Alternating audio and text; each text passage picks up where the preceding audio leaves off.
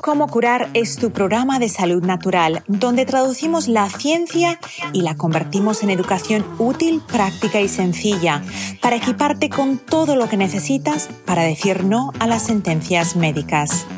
Soy Coco March, tu presentadora.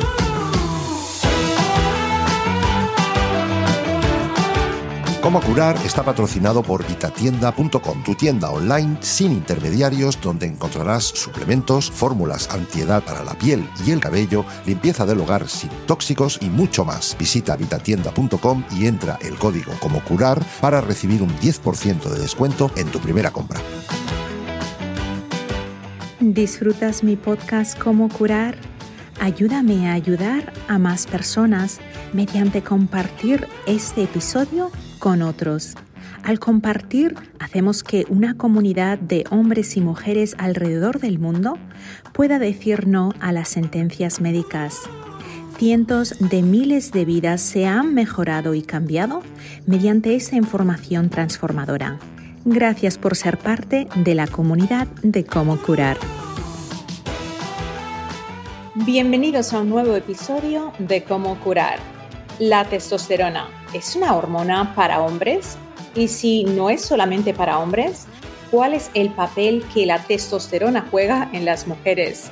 Hoy vamos a hablar sobre esta importante hormona y cómo tenerla regulada puede ayudarte a tener una mejor salud, una mejor musculatura y para esto mi invitado es el doctor Antonio Hernández, quien escribió el libro La testosterona, la hormona de la vida. Hoy tengo al doctor Antonio Hernández y nos va a hablar de mi hormona favorita, la testosterona. Antonio, hay muchas mujeres que piensan que, bueno, que como somos mujeres, la testosterona no nos, no nos hace nada y no es tan importante. ¿Es eso cierto? Bueno, eh, lo primero, gracias Coco por invitarme a, tu programa.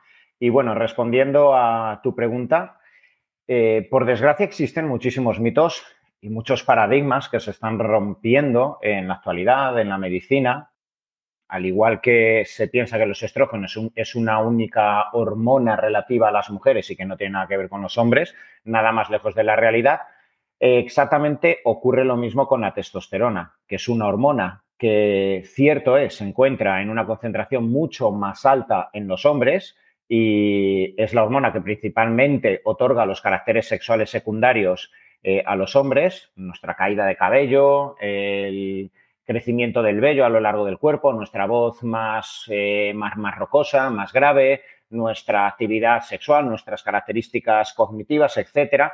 Todo esto es generado por la testosterona y de ahí el mito o la falsa creencia de que única y exclusivamente es necesaria para los hombres. Pero al igual que en el estrógeno eh, para los hombres es necesaria esa hormona, la testosterona es necesaria a pequeñas concentraciones en la mujer, también para su correcta densidad mineral ósea, para el correcto funcionamiento del metabolismo, para evitar alteraciones eh, del perfil lipídico, colesterol, triglicéridos. La testosterona es crucial para la ganancia de la masa muscular, la hipertrofia y todo el rendimiento deportivo que requiere una mujer, o la testosterona es sin lugar a dudas eh, un factor clave y un epicentro para el desarrollo adecuado de la sexualidad, la calidad de los orgasmos, el erotismo y el placer de la mujer. Fíjate, si hay áreas que he descrito, no es ni mejor ni peor que el estrógeno, la progesterona, otro tipo de hormonas, pero eh, es una hormona tan relevante y que, por supuesto, no está olvidada en el caso de los hombres y no debe estar olvidada en el caso de las mujeres. Hay un poco de debate en cuanto a niveles óptimos de testosterona los niveles de testosterona en varones han estado en declive durante los últimos 50 años. ¿Qué es lo que ha pasado? A ver, em, realmente sí que existe cierto declive, pero yo creo que algo sesgado y, sacado un poco de contexto, ¿vale? Por, por, parte, yo creo, en muchas ocasiones de, pues, de periódicos o investigaciones sensacionalistas, ¿vale? Que incluso yo algunas veces he leído, ¿vale? Que eh, que se están reduciendo los niveles de testosterona de forma intencionada para acabar con la fertilidad del hombre. Yo no creo que sea eso, ni muchísimo menos lo que está ocurriendo. Yo creo básicamente que especialmente a partir de los 35 o 40 años existe un contexto fisiológico en el hombre que genera alteraciones metabólicas y que como consecuencia colateral esto genera alteraciones en, los, eh, en las concentraciones de estrógeno y de testosterona. Para llevarlo un poco a tierra, ¿vale? Para mí hay dos procesos fundamentales que pueden desplomar los niveles de testosterona en el hombre.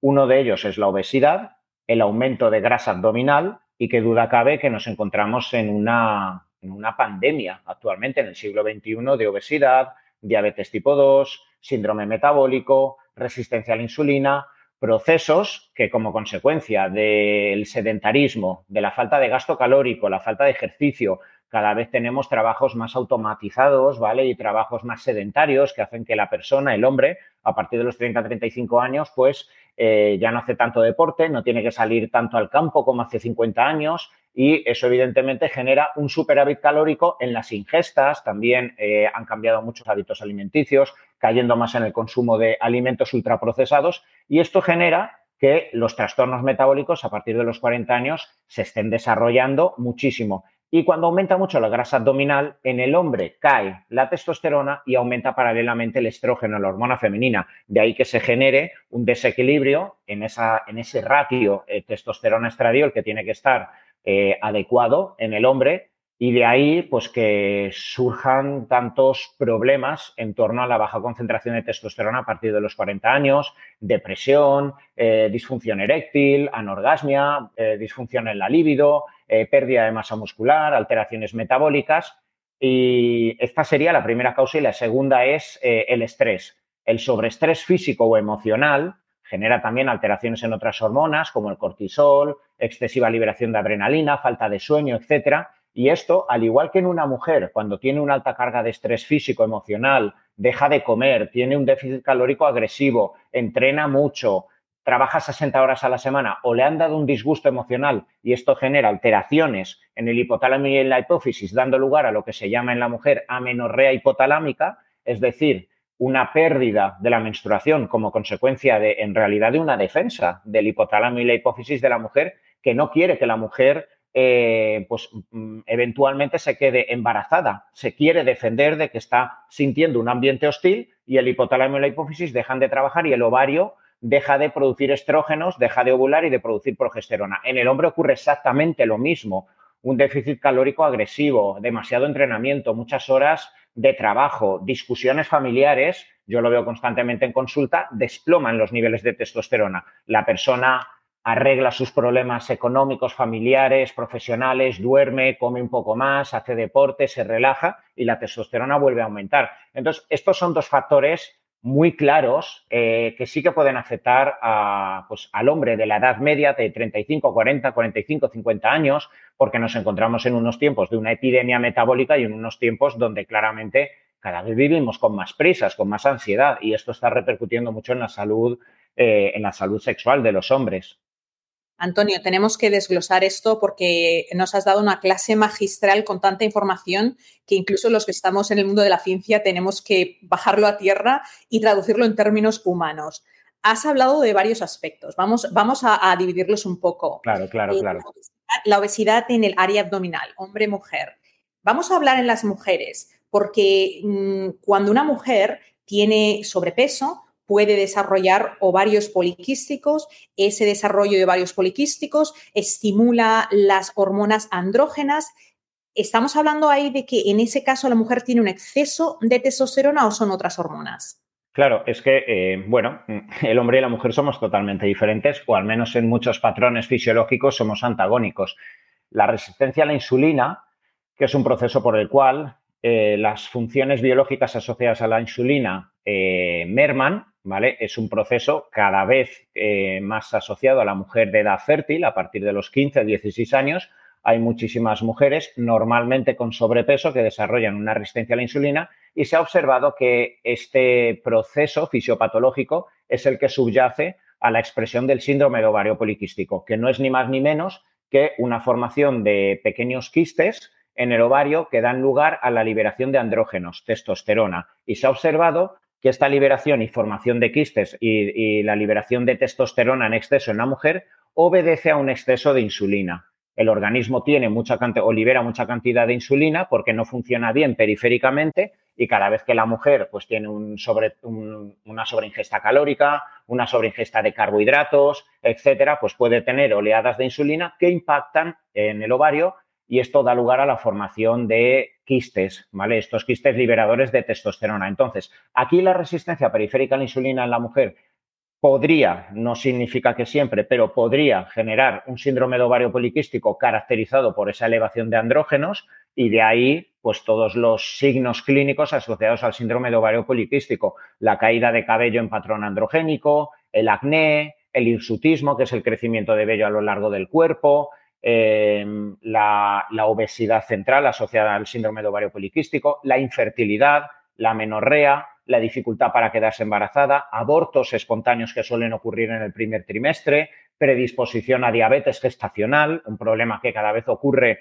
más en mujeres porque cada vez mm, se quedan embarazadas con, este síndrome de ovario poliquístico mal asociado, ¿vale? Entonces, eh, en la mujer, la resistencia a la insulina y la obesidad puede, en su edad fértil, generar mayor cantidad de testosterona justo a la inversa de lo que ocurre en el, hombre. El exceso de obesidad central y la resistencia a la insulina genera o tiende a favorecer un desplome de los niveles de testosterona y un aumento del estrógeno. Por eso muchos hombres con aumento de grasa abdominal pueden tener ginecomastia, ¿vale? Que es un crecimiento benigno de la mama, pueden tener disfunción eréctil, pueden tener crecimiento prostático benigno como consecuencia del aumento del estradiol y esto es, eh, y esto es consecuencia de esa grasa abdominal y esa resistencia periférica a la insulina.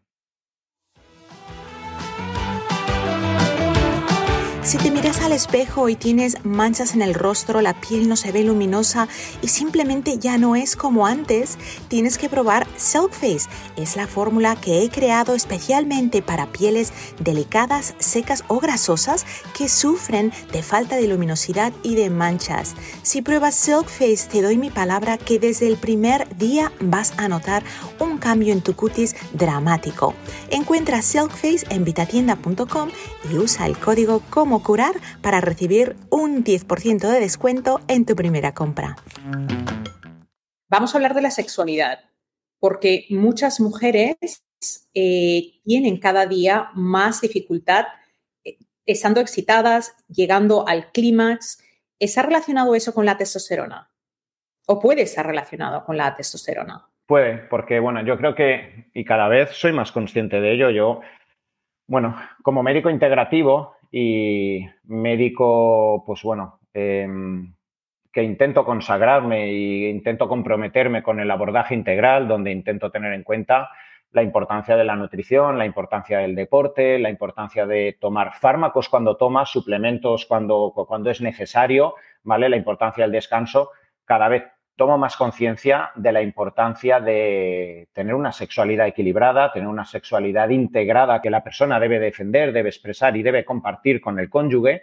Y cada vez tomo más conciencia de, en cierto modo, pues de la pena que, me da que en los seis años de medicina que, yo tuve no tuve ni un tema de sexualidad. Estuve, tuve un año de psicología donde estudiamos todas las teorías de Freud, de, eh, Jung, etcétera, pero no dimos nada de sexualidad y es algo que no se aborda luego tampoco en las especialidades eh, médicas. Sin embargo, es algo que condiciona totalmente eh, pues, el funcionamiento del sistema nervioso de la persona, los hábitos que la persona luego va a tener en su día a día, su felicidad y, evidentemente, en la, a la postre, pues, la resolución de cualquier problema médico. La sexualidad es vital para que la persona se encuentre a gusto consigo mismo y genere un hábitat ¿vale? un espacio emocional acorde con su pareja, con sus hijos, en el trabajo, etcétera. Y aquí la testosterona es un factor, es un factor. A mí, eh, uno de los problemas que encuentro es que, siendo la testosterona una hormona crucial para aumentar la libido, para aumentar el impulso sexual, para aumentar el atractivo, para aumentar la concentración de feromonas, tanto en hombres como mujeres,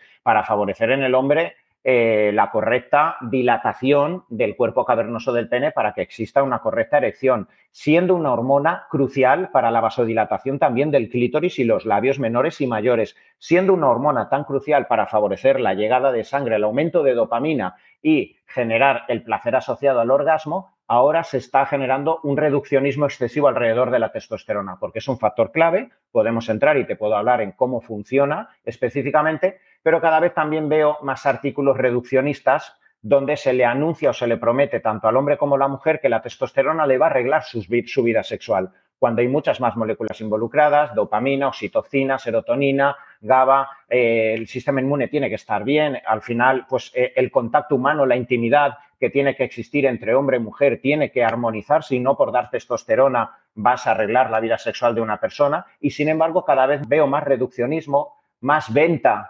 eh, pues de la testosterona en un intento de hacer que el hombre y la mujer de mediana edad pues eleven su líbido y su calidad de orgasmos pues, a, pues como dioses del Olimpo y nada más lejos de la realidad. Es ahí donde luego podemos tener muchos efectos secundarios por haber usado mal la testosterona.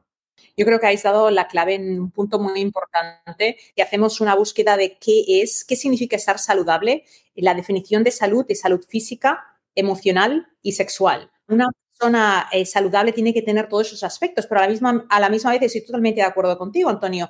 No podemos ah, caer en ese reduccionismo que hoy, hoy en día en redes sociales ocurre y ah, incluso sin querer a veces nosotros, yo me pillo que caigo, digo, uy, no, esto así no lo, no lo debería decir, porque cinco cosas que te reducen esto, tres consejos, no, es que no son tres ni son cinco, o sea, es, es, es un abordaje integrativo del cuerpo entero, de, de la psicología, de los traumas, de la alimentación, pero explícame un poco, eh, hablando de la testosterona, sabiendo que sí es cierto que hay suficiente documentación eh, evidenciando que la testosterona es una hormona importante para la sexualidad y que muchas mujeres tienen niveles quizás menos óptimos. No digo perfectos, pero que no son óptimos.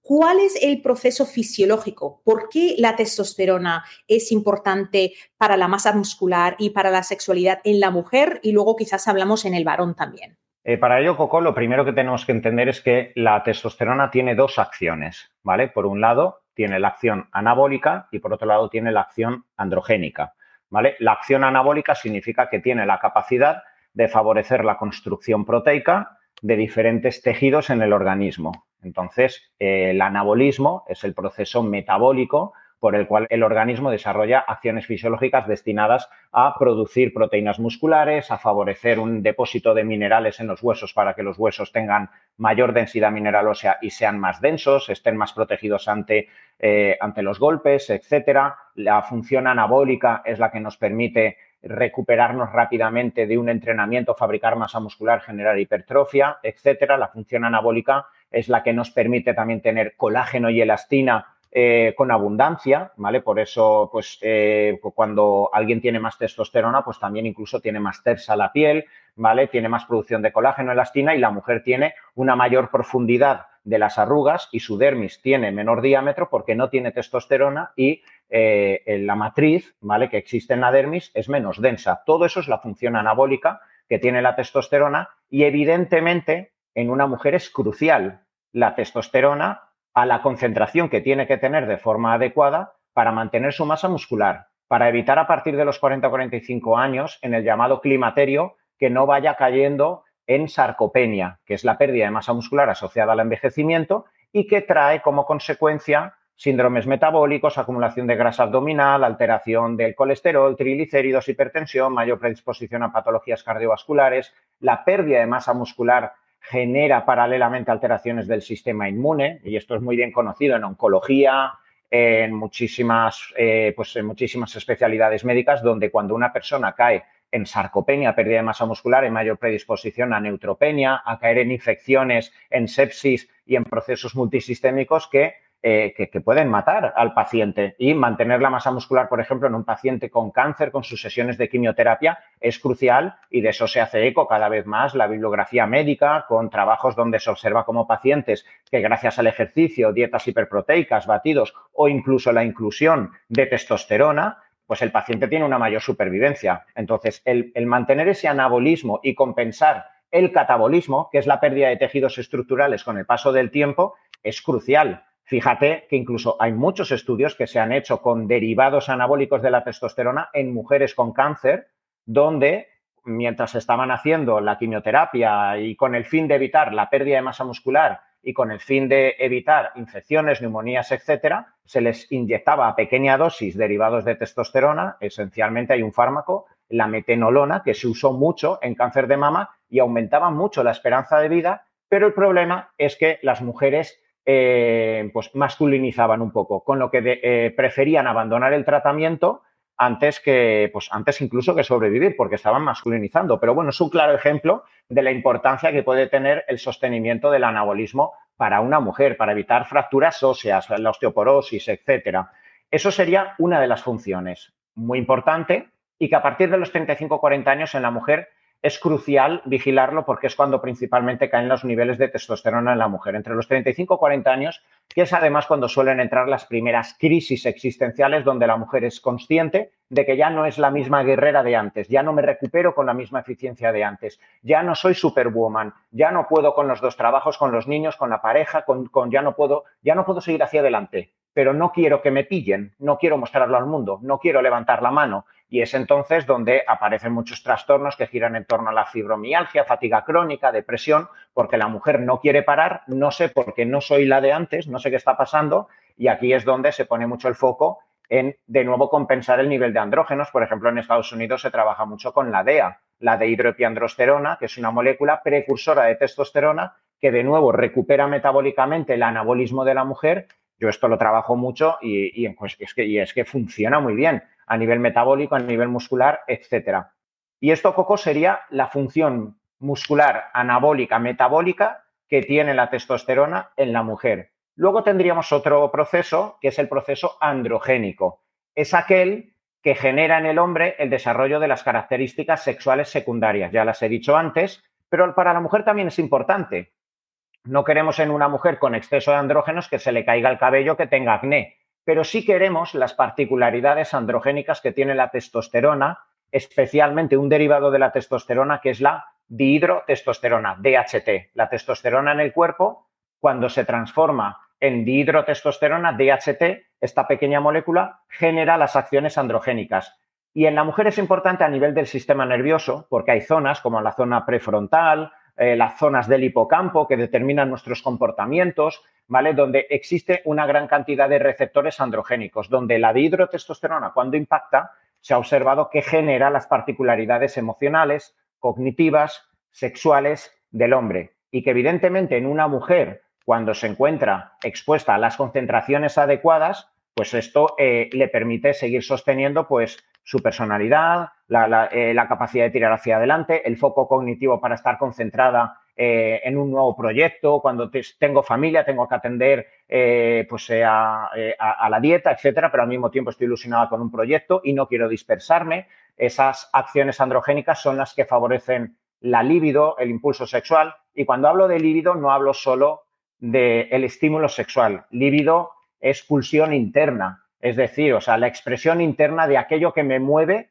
¿vale? En la vida. Puede ser pintar, puede ser cuidar perros, puede ser tocar la guitarra, puede ser cuidar enfermos o puede ser tener relaciones sexuales. Hemos tergiversado y hemos, en cierto modo, desequilibrado la libido. La libido simplemente es mi expresión vital interna que, que está en coherencia con lo que yo soy como ser humano y puede ser que en ocasiones se exprese de forma genital sexual y puede ser que en otras ocasiones sea bailando y ahí soy libidinosa si fuera mujer, ¿vale? Y la testosterona favorece mucho por esas características androgénicas, ¿vale? Que eh, el impulso neuronal a nivel del clítoris, a nivel de la zona del punto G, en el cuello uterino, en el labio menor, el labio mayor, en la zona de perineo, zona anal, ¿vale? Todas esas zonas son impregnadas por el DHT, con lo que la sensibilidad neuronal, la facilidad para entrar en el orgasmo, la, catarsis emocional con la que puede llegar la mujer junto a la oxitocina, pues le favorezca todo, todo el beneficio que realmente aporta la sexualidad en la mujer. La falta de líbido, la resequedad vaginal, el síndrome premenstrual, los sofocos y los periodos irregulares son síntomas comunes que muchas mujeres sufren debido a niveles de progesterona muy bajos. La progesterona molecular transdermal bioidéntica de Coco March puede ayudarte a regular los achaques hormonales en pocos días. Visita vitatienda.com y entra el código Como Curar y recibe un 10% de descuento en tu primera compra.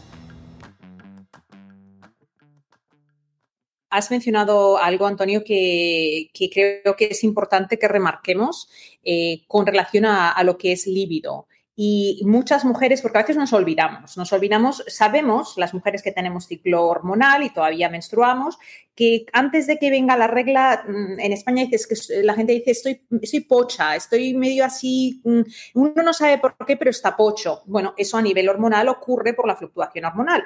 Pero si nos, fijamos y llevamos eh, un rastreo de nuestro ciclo menstrual, nos damos cuenta que el día uno del ciclo, quizás las personas que tienen ciclos más pesados, pues los primeros tres días no se van a sentir muy bien hasta que recuperen su salud, pero cuando la testosterona va subiendo, que va subiendo hasta que nosotros ah, tenemos el momento fértil, ahí es cuando las mujeres, sin darnos cuenta, nos podemos comer el mundo. Es cuando si tienes un proyecto grande y te lo dan, lo vas a hacer y no nos damos cuenta de que es el principio del ciclo y es debido a la testosterona ovulamos, la testosterona baja, la progesterona ha subido y tenemos que mantener esa progesterona porque el organismo está hecho para procrear. Y en el momento en el que ovulamos, aunque no nos quedemos embarazadas, el cuerpo está protegiendo ese posible embarazo. ¿Cómo podemos hacer para que después de que ya este ciclo hormonal cambia, las mujeres tengamos una testosterona equilibrada, porque en teoría sería que sabemos que los estrógenos van a bajar, que la progesterona va a bajar. Tiene que bajar después de cuando entramos en la menopausia la testosterona y si no, tendría que bajar necesariamente. ¿Cómo podemos mantenerla estable? Porque, como tú has mencionado, es, es fundamental para evitar la pérdida de masa muscular, la pérdida de masa ósea y para mantener esa motivación de vida que, aunque una mujer tenga 60 años, debería tener. Bueno, realmente en edad fértil, hasta los 32, 35 años, realmente eh, mm, no suelen existir problemas eh, por déficit de testosterona. ¿Vale? Realmente es lo contrario. O sea, nos encontramos con una epidemia. O sea, hay tanta obesidad, por desgracia, en niñas adolescentes que realmente nos encontramos con el problema contrario. Mujeres con hiperandrogenismo, mujeres incluso que cogen peso a los 28, 29 años y le dicen, ay, tengo acné juvenil, qué raro, nunca he tenido eh, acné y ahora a mis 31 años me han dicho que tengo acné juvenil, ¿qué pasará? No, realmente el, gran problema en edad fértil hasta los 32, 35 años es difícil que una mujer tenga déficit de testosterona a menos que precisamente por tener síndrome de ovario poliquístico le hayan puesto anticonceptivo y el ginecólogo se haya querido quitar a la paciente de encima y le haya dicho, tú no te preocupes, que verás que bien irregulada vas a estar con el anticonceptivo. Los anticonceptivos son antiandrógenos. Entonces, ¿qué ocurre con muchas de estas mujeres que empiezan a tomar antiandrógenos? Estás regulada con el estrógeno y progesterona que te da el anticonceptivo, pero la testosterona está anulada. Por eso, si se te cae el pelo, si tienes acné, tú tomas Diane, tomas muchos anticonceptivos y como son antiandrógenos, la piel súper bonita, el pelo más grueso, ¿vale? Pero se te tumba la testosterona y empiezas a retener líquido, en tus, eh, empiezas a tener varices, ¿vale? Empiezas a tener retención de líquido en el tobillo, empiezas a tener una libido, un impulso sexual cada vez menor, te toca tu, tu, pareja y es que ni te enteras, estás más floja emocionalmente, ¿vale? ¿Por qué? Porque no hay nada de testosterona con el anticonceptivo. Y esto es algo que en muchas ocasiones eh, yo incluso tengo algunas pacientes eh, que toman anticonceptivo, ¿vale? Y les pongo una pequeña cantidad de crema de testosterona, 0,5 miligramos, una cantidad irrisoria, lo suficiente para recuperarlas a nivel muscular y a nivel androgénico. Pero el drama viene, como había dicho antes, a partir de los 37, 38, 40 años, donde yo pienso que toda mujer debe ir a un médico, un ginecólogo que esté acostumbrado a trabajar de forma integral, valorando cuáles son los niveles de testosterona. Eh, en el caso de las mujeres con, en climaterio, ¿vale? Pues depende también la legislación de cada país. Allí en, Estados Unidos, ¿vale? Y en muchos países, pues bueno, eh, es de venta libre, pero bueno, aquí en España puede ser en fórmula magistral, la tiene que recetar un médico como yo, ¿vale? Entonces se puede trabajar con dehidropiandrosterona, que es una hormona que libera la cápsula suprarrenal y se transforma en testosterona. Y a pequeñas dosis funciona muy, muy bien. Eleva lo suficiente la cantidad de testosterona en ese plazo de 10-12 años hasta que vaya a venir la menopausia y la mujer puede tener unos niveles desde los 35 hasta los 50, 52 años, cuando ya vaya a tener esa perimenopausia y esa menopausia, unos niveles más estables no tan dependientes además del ciclo hormonal, porque la DEA si la toma diariamente, pues le va a permitir tener un nivel de testosterona más acorde a su día a día. Ojo, hay que controlar la dosis, ¿vale? No es lo mismo una chica que entrene cinco días a la semana, que tenga una vida muy activa, que quizás se puede permitir más cantidad, que una chica que tenga vida sedentaria. Tendrá que tomar menos cantidad, porque si no, lo mismo, caerá en hiperandrogenismo. Hay que controlar siempre las dosis. Y a partir de la menopausia, pues para mí eh, casi que es crucial. Yo que trabajo con mucha terapia hormonal sustitutiva, de estradiol, estriol, progesterona, yo en, las, en los geles de reposición hormonal, pues la práctica totalidad eh, siempre incluyo también una pequeña cantidad de, de, testosterona, pues para eso mismo, es que los grandes problemas vienen a partir de la menopausia, donde la mujer en cuestión de dos años es que se ha transformado para mal, ha perdido toda su masa muscular, le aparece ya osteopenia, pierde todo su impulso sexual, cae en depresión porque no se conoce a sí misma y no se reconoce y entonces le cambia su personalidad. Y como yo siempre digo, la, menopausia es la verdadera oportunidad para la mujer para conocer lo mejor que tiene de sí misma y no teniendo prácticamente que cambiar ni físicamente ni sexualmente si se hace un abordaje integral.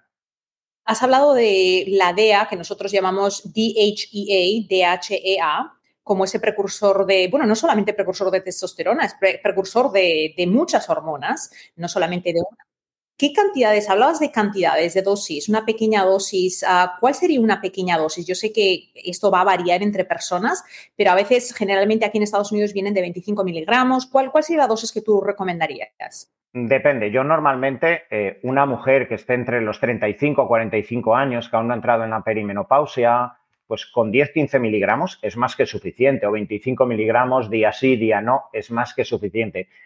Hay mujeres que requieren más porque quizás su cortisol es muy alto. Cuando el cortisol está muy alto y la mujer, en cierto modo, está sufriendo, está luchando contra la vida. Tengo que trabajar 10 horas al día, luego tengo mis niños, luego tengo mi madre enferma, no duermo, pues eso hace que el organismo libere cortisol. El cortisol es una hormona que nos permite desinflamarnos y nos permite levantarnos al día siguiente a pesar de que la vida sea muy adversa. El problema es que el precio a pagar es que te inmunodeprime, te hace perder masa muscular, te genera diabetes, te genera eh, estragos a nivel intestinal. Sin embargo, si la DEA se encuentra en niveles adecuados, compensa el cortisol. Entonces, si tenemos contextos así de agresivos, ¿vale? En la mujer y además quiere entrenar, quiere verse guapa, quiere salir, eh, pues sus 25 miligramos los va a compensar y no tiene por qué caer en efectos colaterales.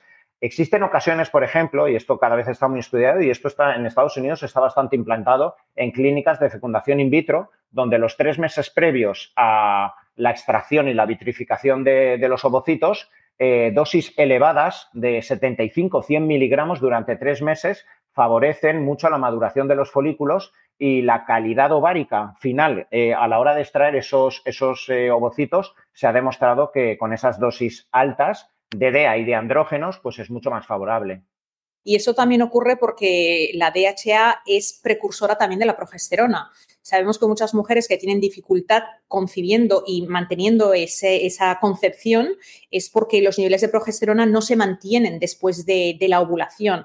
Claro. Y ese es otro motivo por el cual también se, se recomienda DH, DHEA, DHEA o y dependiendo, crema progesterona en crema, que se utiliza mucho en Estados Unidos también para favorecer eh, la concepción. Eh, muchas mujeres que no se pueden quedar embarazadas haciendo ese abordaje de DHEA y de, lo digo con la H porque sabes qué pasa, que la gente que nos escucha aquí, si les decimos DEA, van a estar buscando DEA en, en Estados ah, Unidos y no Vale, vale. vale.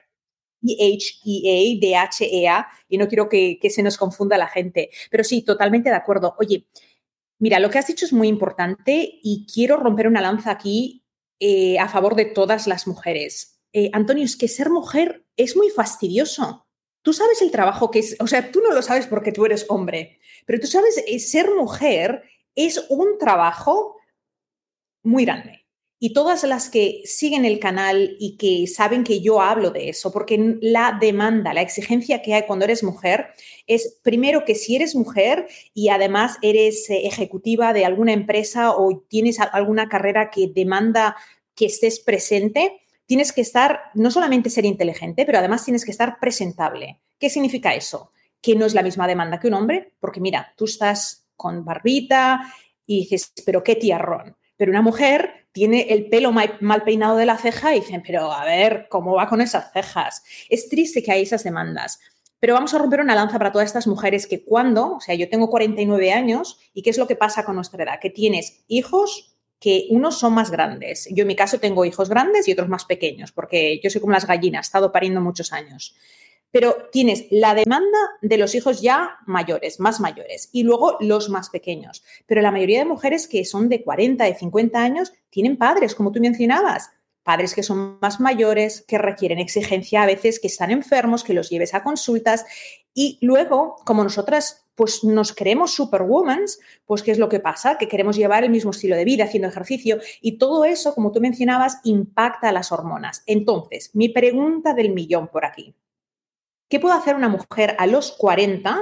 O sea, ¿qué podemos hacer a nivel preventivo a los 40 para no toparnos a los 50 con esa situación caótica donde nos damos cuenta de que no, no puedo ya acostarme a la una de la mañana viendo la serie de Netflix y levantarme a las seis y media y preparar desayuno y llevar a los niños al cole y mi hijo mayor lo tengo en la universidad y tiene ese problema. O sea, ¿qué tenemos que empezar a hacer ahora para que conforme va pasando la edad podamos de algún modo realista continuar con esa, con esa baraja de responsabilidades, pero sin que se nos caiga todo encima y tengamos la situación que tú describías antes, que muchas mujeres cuando llegan a mi edad o un poquito más mayores se encuentran que no se reconocen. Bueno, Coco, te voy a dar dos respuestas o dos posturas de respuesta. Quizá una no, no tan realista, ¿vale? Por los tiempos donde nos encontramos actualmente, como tú bien dices, y, y yo es mi día a día. Yo tengo pues, el 50% de mis pacientes son hombres, 50% mujeres, y hablo con muchas pacientes y para poder ayudarlas, pues tengo que entrar en su esfera emocional, tengo que ver en su día a día qué ocurren y tengo que, en cierto modo, intimar para ver por qué han llegado a la situación que, han llegado, ¿vale? Y entonces, pues se llega en muchas ocasiones, como tú bien has dicho, porque actualmente vivimos en unos tiempos donde ser mujer cuesta mucho, pero cuesta mucho eh, porque la mujer se exige mucho a sí misma también. Ya no hablamos de la sociedad, yo, yo no entro en paradigmas, ni soy filósofo, ni psicólogo, ni analista de la sociedad, pero sí veo mis pacientes, las mujeres, que más allá de la sociedad, de mi esposo, el trabajo, las exigencias de la carrera profesional que yo estoy teniendo, soy la primera que no me permito a mí misma fallar, soy la primera que no me permito que mis altos estándares que yo me propuse conmigo misma a los 25 años ahora fallen, porque yo he querido ser la mejor madre, la mejor hija, la mejor amante, la mejor esposa, la mejor amiga, la mejor profesional. Entonces, cuando ahora llego a esas fases de 38, 40, 42 años donde el organismo hasta la fecha ha funcionado muy bien. Y es más, eh, la personalidad se ha excitado consigo misma, decir, joder, es que, hablando en plata, es que me siento superwoman, me siento la puta ama, estoy pudiendo con todo. Eso genera un feedback positivo, una retroalimentación donde la mujer en cierto modo, pues quiere más, quiero más trabajo, quiero demostrarme a mí misma que soy capaz de llegar a todo, ¿vale? Entonces quiero demostrar al mundo y quiero instalarme en la sociedad como una mujer que ha roto el paradigma antiguamente de que el hombre era el único que triunfaba. Yo lo entiendo, estamos en estos tiempos y es necesaria esta reivindicación y esta salida al mundo de la mujer que está diciendo, ¿y qué pasa con nosotras? El precio a pagar es que creo que estamos ahora en un extremo que poco a poco se irá nivelando, pero muchas mujeres de 40 45 años ven muy patente que su cuerpo no puede llegar hacia adelante. Entonces, lo primero que tiene que ocurrir es, pues, eh, el consejo que yo doy a mis pacientes, mira, yo no voy a poder ayudarte diciéndote el tipo de alimentación que tienes que hacer, cómo tienes que entrenar, la suplementación que tienes que hacer, si no tomas conciencia de que tu autoexigencia, en cierto modo, tu, maltrato a ti misma por no permitirte descansar, por demostrar al mundo siempre que eres perfecta, por no saber pedir ayuda, por no dejarte cuidar, por no eh, eh, pues permitirte fallar de vez en cuando, ¿vale? Esto es lo que te ha conducido al punto donde estás. Y esa toma de conciencia, ¿vale? Pues es lo que puede abrir el paradigma y pues que la mujer en cierto modo pues directamente su sistema nervioso funcione de otra forma, haya menos adrenalina, me permita descansar y ir solo tres días a entrenar en vez de los siete días, ¿vale? Que me pueda disfrutar un poco de la comida, lo cual va a impactar en la dopamina, en la oxitocina. Para mí ese es un punto clave. Yo siempre me paso en consulta haciendo muchos dibujitos a la mujer de cómo funciona el estrés, el cortisol, qué es lo que le está ocurriendo para que ella, que no es tonta, entienda y tome las riendas de su vida yo no quiero que se enganche a mis normas que yo le doy, porque entonces mañana irá otro médico, etcétera.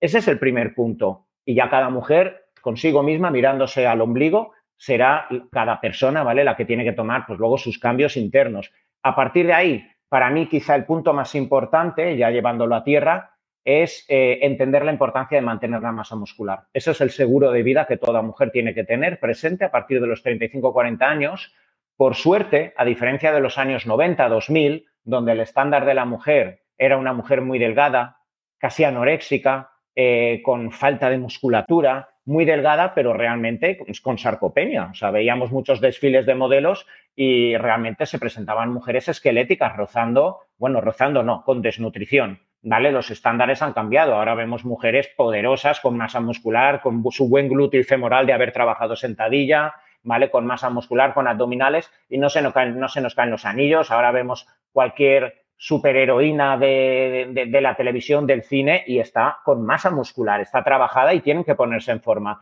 Y esto es crucial a partir de los 40 años, porque mantener masa muscular va a ser el seguro de vida para no perder densidad mineral ósea, para no caer en osteoporosis, para no aumentar grasa abdominal, para que el sistema inmune funcione mejor, para que las arterias sean más flexibles y no tengan una predisposición estas mujeres a patología cardiovascular. Fíjate, eh, Coco, que el mayor factor de riesgo para entrar en la UCI, incluso para fallecer por la anterior pandemia de, COVID, más allá de la edad, por encima de 70 años, era eh, el sobrepeso y la acumulación de grasa abdominal. Era el gran marcador de riesgo y por eso la UCI estaba llena de personas con sobrepeso, porque la acumulación de grasa abdominal generaba esas tormentas de citoquinas, fallos multiorgánicos, etcétera, y la mujer a partir de, la, de los 40-45 años empieza a tener un desplome de masa muscular año a año y paralelamente empieza a acumular grasa abdominal y a partir de ahí muchos de los estragos que puede generar la menopausia. Así que mi gran, bueno, o mi gran consejo o, o el punto clave, el epicentro donde yo intento actuar y trabajar con una mujer a partir de los 40 años es sostener a partir de ahí una nutrición, el entrenamiento equilibrado, suplemento, todo lo que sea necesario, la testosterona, pero mantener tu masa muscular o crearla. Quien, quien, quien nunca ha ido a un gimnasio, Si sufres de gastritis, distensión abdominal, gases o si tu digestión es pesada y se te infla el abdomen al comer, Happy Tummy es la solución que has estado buscando. Añade 15 gotas de Happy Tummy en agua antes de las comidas y disfruta de una barriguita feliz. Happy Tummy es una fórmula exclusiva para vitatienda.com. Entra el código Como Curar y recibe un 10% de descuento en tu primera compra. Me encanta que hayas ah, hablado de la masa muscular. Eh, tenemos eh, esa idea de que si una mujer tiene masa muscular se va a ver masculina. Eso es mentira. Eso es mentira. Número uno. Número dos, la masa muscular, ahí vamos a dar puntos positivos por la masa muscular. Tú coges un kilo o dos libras, 2.2 libras de grasa y 2.2 libras de músculo, y esas 2.2 libras o kilo de masa muscular va a quemar más calorías y abulta menos. O sea, de la manera que yo lo escribo, digo, eh, eh, imagínate el plomo y las plumas. Tú coges un kilo de plumas y un kilo de plomo. ¿Cuál preferirías que definiera tu cuerpo? Las plumas así, un kilo, dos libras, van a abultar mucho, pero en realidad no tienen densidad. O un kilo de plomo macizo que ocupa poco, pero está fuerte. Hablando de eso, mira, eh, hay un libro que se lo recomiendo a todo el mundo que habla inglés y un doctor que vamos a tener en el programa, el doctor Peter Atia, y un libro que hace poco salió que se llama Outlive. Outlive, no sé cómo es en español, eh, Outlive, que alguien lo googlee cuando esté por ahí. Outlive, pero es, eh, de longevidad, o sea, Outlive, es que no sé cómo le dirías, sobrevive, más que sobre, es que no es sobrevivir, es, es como llegar, tener más longevidad. Pero yo creo que el tercio de ese libro, mm, por eso es tan importante y soy tan ilusionada de tenerlo en el programa, habla sobre la masa muscular y el consumo de proteína. Antonio, ¿consumimos suficiente proteína? En mi opinión, no. ¿Tú qué piensas? No la solemos eh, eh, comer en suficiente eh, cantidad y también incluso calidad, ¿vale? Porque también, también tenemos el problema de que muchas personas se están haciendo veganas y para mí el veganismo no es ningún problema en tanto en cuanto esté bien estructurada la dieta. Tú puedes ser vegano e hincharte a comida procesada y no meter ningún alimento animal. Y yo he encontrado muchísimos pacientes en consulta desnutridos.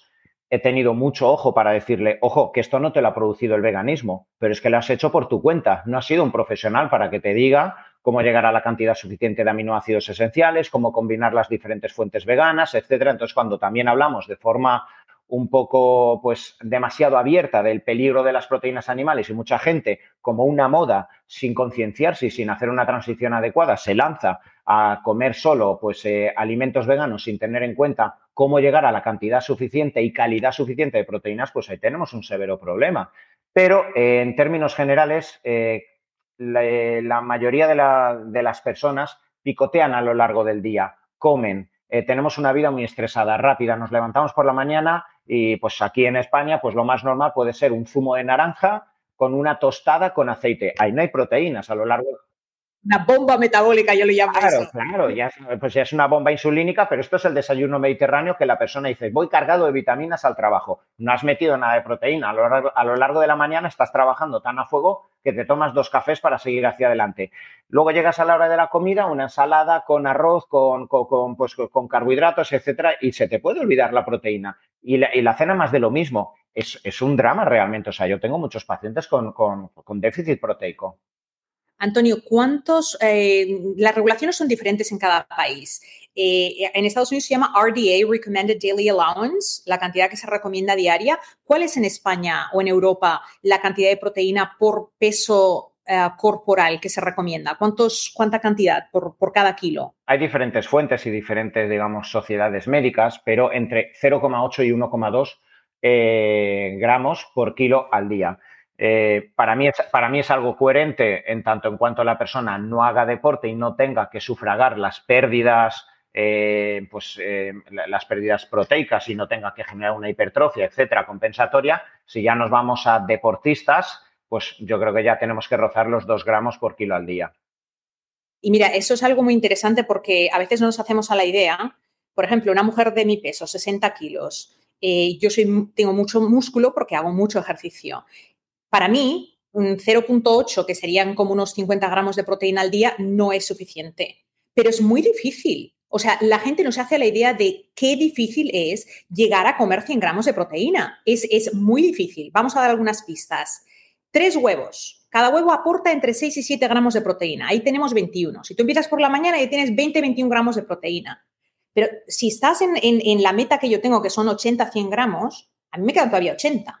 Entonces, tenemos que, tenemos que pensar, eh, ¿qué más? Una rodaja de queso generalmente va a llevar 5 gramos de proteína, ya estamos a 26, todavía me quedan 75. No consumimos suficiente proteína y especialmente las mujeres, eh, si es 0.8, que es el mínimo, eh, serían el mínimo de una mujer que pese 60-65 kilos, van a rondar entre los 60 gramos de proteína. Yo te apuesto que la mayoría de mujeres no consumen, esa, mis pacientes no consumían esa cantidad de proteína, pero cuando les preguntaba, decían que sí, que consumían mucha proteína. Entonces, tenemos que empezar a leer etiquetas. Una latita de atún, si te la comes entera, va a aportar unos 21 23 gramos de proteína, dependiendo de la marca. Pero si yo me como tres huevos por la mañana, me como una rodaja de queso en, en, otra hora del día, estoy en 25, una lata de atún, estoy en más 23 más, todavía me queda mucho para llegar a 100. Necesitas de algún modo suplementarte. ¿Cómo podemos llegar?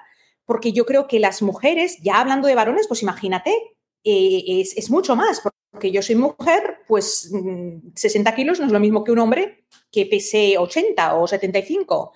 ¿Cómo podemos aumentar ese consumo de proteína? ¿Qué aconsejas? Pues mira, realmente aconsejo dos cosas, Coco. A partir de los 35 o 40 años, eh, vigilar muy bien tu nivel de testosterona o de DEA en el caso de una mujer, ¿vale? Porque en muchas ocasiones puedes llegar a la cantidad suficiente de proteína, pero no tener una capacidad de fijación eh, nitrogenada en el músculo. ¿Eso qué quiere decir?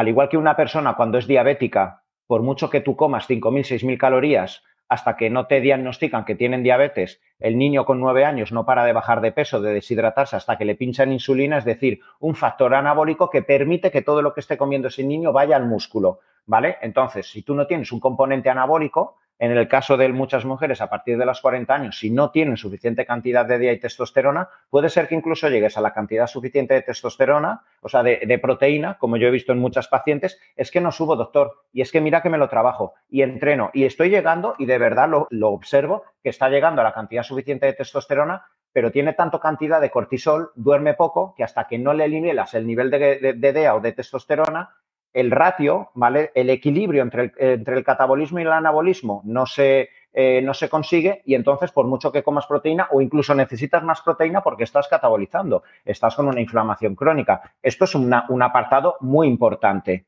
¿vale? O sea, asegurarte que tu capacidad anabólica está asegurada. Y en segundo lugar, yo a las mujeres, a muchas de mis pacientes, como tú bien dices, es eh, normalmente suelen sobreestimar la cantidad de proteína que toman. Además, ya cuando coges muchas mujeres que están acostumbradas a pensar que como toman cinco zumos de tox a lo largo del día, ya están supervitaminadas, están eh, con toda la cantidad de minerales eh, de tox ¿vale? Y ellas no entienden luego cómo las analíticas les salen mal y, cómo no adelgazan, porque en su película mental piensan que lo están haciendo perfecto, no lo entienden. Y luego dices, pero a ver, eh, hija mía, que estás comiendo 30 gramos netos y, creo que me estoy pasando. Pues en ocasiones no queda otra que suplementar. A mí me gusta, eh, sobre todo, eh, usar aminoácidos esenciales. Más que batidos de proteína, que a la larga, por mi experiencia, suele generar hipersensibilidad. Al final son cadenas proteicas que que eventualmente, sobre todo en mujeres, pueden generar problemas, y lo veo constantemente, de, hinchazón abdominal, de sobrecrecimiento bacteriano, problemas pues, de hipersensibilidad a las cadenas, a la caseína, ¿Pasa eso igual eh, si es, porque hay diferentes tipos de proteína? Si es proteína de, suero de vaca, whey protein, puede ser entera, puede ser más concentrada, puede ser aislada. Igualmente, algunas mujeres tú has visto que desarrollan ah, sensibilidades y ocurre lo mismo con las proteínas de plantas. ahora en Estados Unidos, por ejemplo, tenemos proteínas que son de guisantes muy comunes, donde se les añade, porque la proteína de guisante es deficiente en un aminoácido, se les añade ese aminoácido dentro de la fórmula para que sea proteína completa. ¿Tú qué es lo que has visto en práctica? Pues en la práctica yo he visto, especialmente en la mujer, porque la mujer, a diferencia del hombre, es más dado a generar hipersensibilidad, y reacciones autoinmunes, etcétera. Nuestro sistema inmune es diferente al de las mujeres, pero la mujer suele tener y suele desarrollar casi siempre, tarde o temprano, cierta hipersensibilidad, por mi experiencia, al whey protein. Es cierto que hay diferentes tipos, tendríamos el concentrado, el aislado, el hidrolizado, y dentro del hidrolizado, pues con mayor hidrólisis, entonces significa que está más tratada para que la cadena de aminoácidos cada vez sea más corta y que al final el, ideal de un, de un whey protein sería un hidrolizado donde todos son cadenas de dos o de tres aminoácidos prácticamente, bi y tripéptidos. Eso en principio está ya tan digerido que no debe de dar ningún problema. Pero aún así, eh, bueno, eh, con, con, los, eh, los batidos de proteína veganos también ocurre lo mismo. Al final son cadenas peptídicas y tarde o temprano, igual que ocurre con la soja, que puede generar muchos problemas de hipersensibilidad por las cadenas peptídicas, lo mismo va a ocurrir con el guisante, con el cáñamo, con el arroz. Todas las cadenas peptídicas que, que sean veganas eventualmente pueden generar hipersensibilidad. Por eso a mí me gusta dar aminoácidos esenciales que ya están, están libres, son aminoácidos libres que se absorben a través de la mucosa intestinal y ya los tenemos en el torrente sanguíneo, pues dos cazos al día, pues ya son 20 gramos que estamos, que estamos agregando. Entonces, cuando hablas de esos aminoácidos esenciales, ¿es una mezcla en polvo de los nueve aminoácidos esenciales que se puede tomar todos los días? ¿Y qué cantidad estamos añadiendo de esos aminoácidos? Yo para mí es muy importante que la mujer lo tome en el entorno del entrenamiento, 10 gramos, ya sea antes de entrenar, durante el entrenamiento, después del entrenamiento, ahí ya tendríamos 10 gramos.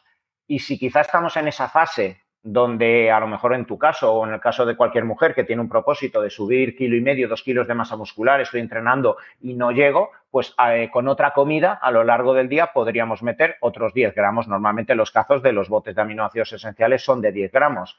¿Vale? Entonces, pues hay gente que lo prefiere en cápsulas, pero yo creo que es un poco más, más encordio, ¿vale? Tener que tomar 10 cápsulas y luego otras 10 cápsulas. También hay, pues, eh, hay, también componentes gelatinosos de, la cápsula que también pueden incordiar a la, flora intestinal, etcétera, pero esto es muy cómodo, yo mismo. Yo, yo, no tomo batidos de proteína, pero sí, sí tomo aminoácidos esenciales por la practicidad, por, por el beneficio y por llegar al conteo proteico final que yo necesito es que es súper importante porque, mm, como tú dices, hay una sobreestimación de cuánta cantidad de proteína estamos consumiendo. Y como tú bien mencionabas, con la edad, especialmente a las mujeres, falta de proteína, falta de músculo, eh, pero te quiero preguntar sobre otra área relacionada también con la musculatura, porque podemos tomar mucha proteína, pero necesitamos ejercitar nuestra masa muscular para que esa proteína realmente pueda hacer su trabajo. Y si hacemos esa, realización de mejorar la masa muscular con, actividad física, ¿qué tipo de actividad física? Estamos hablando de,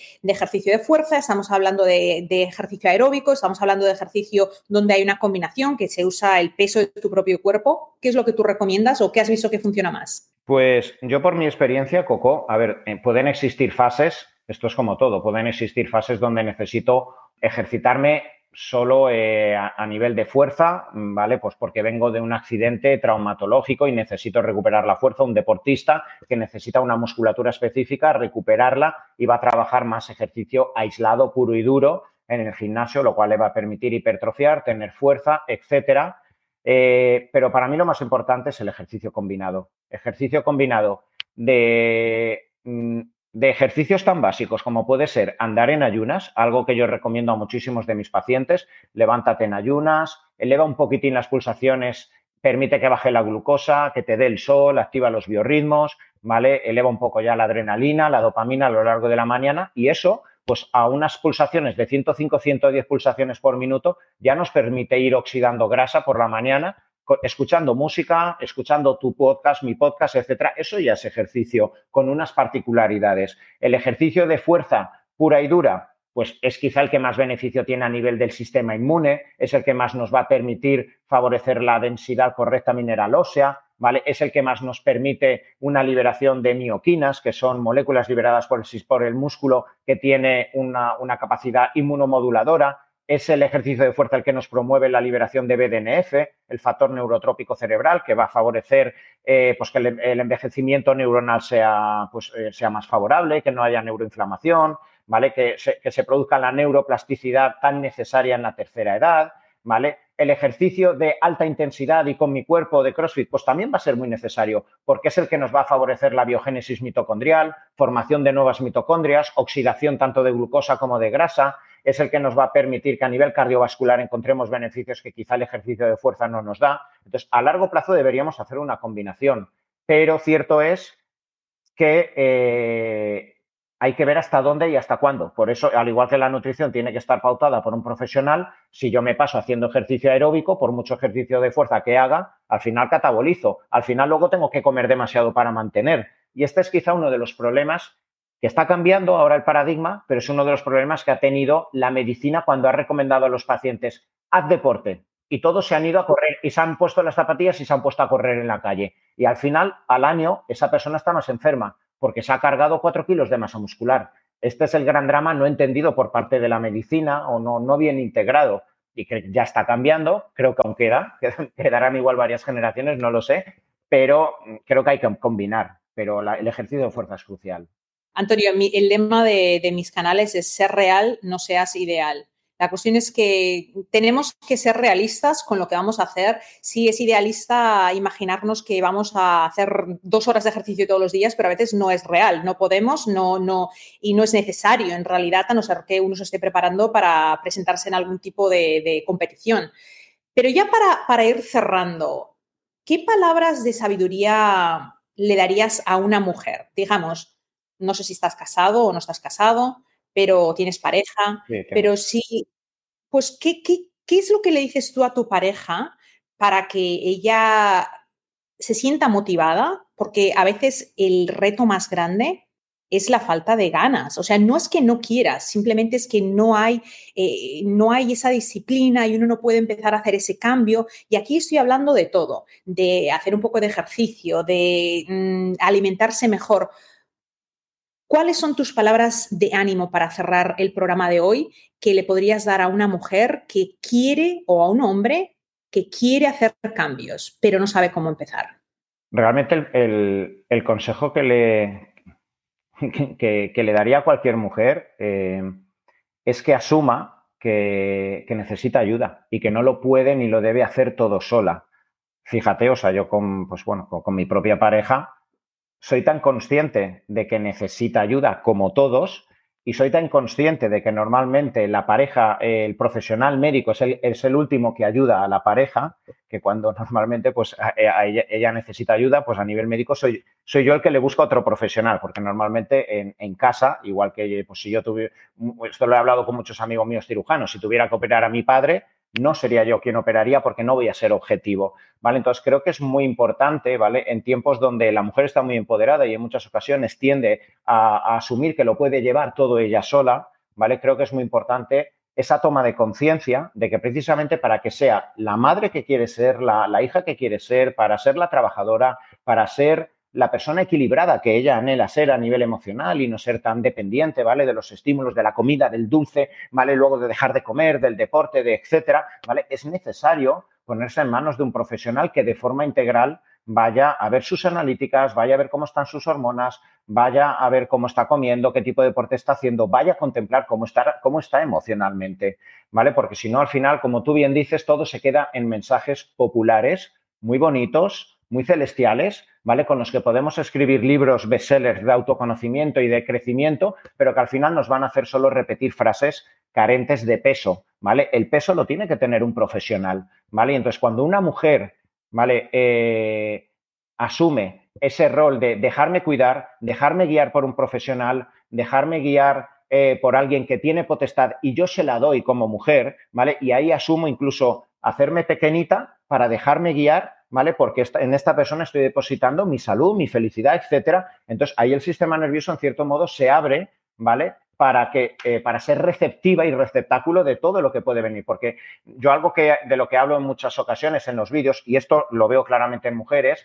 la mujer vive actualmente en simpaticotonía. ¿Eso qué quiere decir? Que el sistema nervioso de la mujer está tan eh, inundado de adrenalina, de noradrenalina y de cortisol por, esa búsqueda de perfeccionismo, por ese autocontrol de ser perfecta en todas las áreas, que a pesar de que luego tome el mejor suplemento, haga la mejor dieta, esa autoexigencia ¿vale? Le hace percibir cosas que no ve, le hace percibir que un día ha subido peso, igual es masa muscular, pero se vuelve loca, ve cosas en el espejo que no es, ve, piensa que están hablando de ella, o sea, eh, no entiende los flujos hormonales que está teniendo, pero cuando se pone en manos de una persona que ella entiende que es profesional, que la está cuidando, que la está mimando, que le está explicando todo el proceso, que está ahí para decirle cuando suba, cuando baja peso, cuando tiene hambre, qué es lo que está ocurriendo, ella en cierto modo entra en parasimpaticotonía, que es el proceso por el cual el sistema nervioso se relaja, se inunda en cierto modo de placer, está más predispuesto a elevar oxitocina y de la noche a la mañana, como por arte de magia, la mujer dice, de que voy a este médico, a este nutricionista, a este doctor, a este preparador físico, qué maravilla. No, es que tú eres la primera que en cierto modo en tu subconsciente te has dejado cuidar.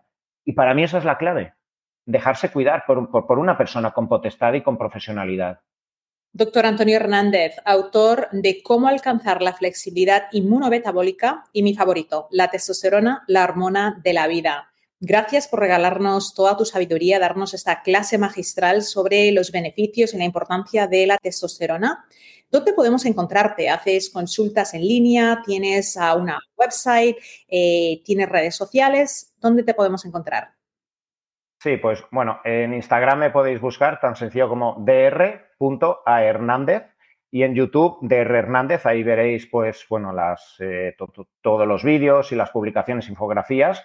Y si queréis buscarme, ¿vale? hipotéticamente, queréis tener algún tipo de consulta, podéis buscar eh, mi web, que es eh, doctorantoniohernández.es y ahí podréis encontrar la forma de tener contacto conmigo para, pues bueno, yo o mi equipo ¿vale? Con el cual trabajo diariamente poder atenderos.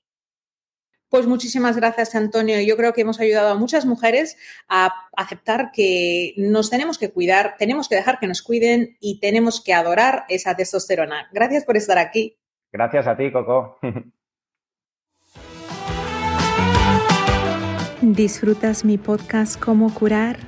Ayúdame a ayudar a más personas mediante compartir este episodio con otros. Al compartir, hacemos que una comunidad de hombres y mujeres alrededor del mundo pueda decir no a las sentencias médicas. Cientos de miles de vidas se han mejorado y cambiado mediante esa información transformadora. Gracias por ser parte de la comunidad de cómo curar.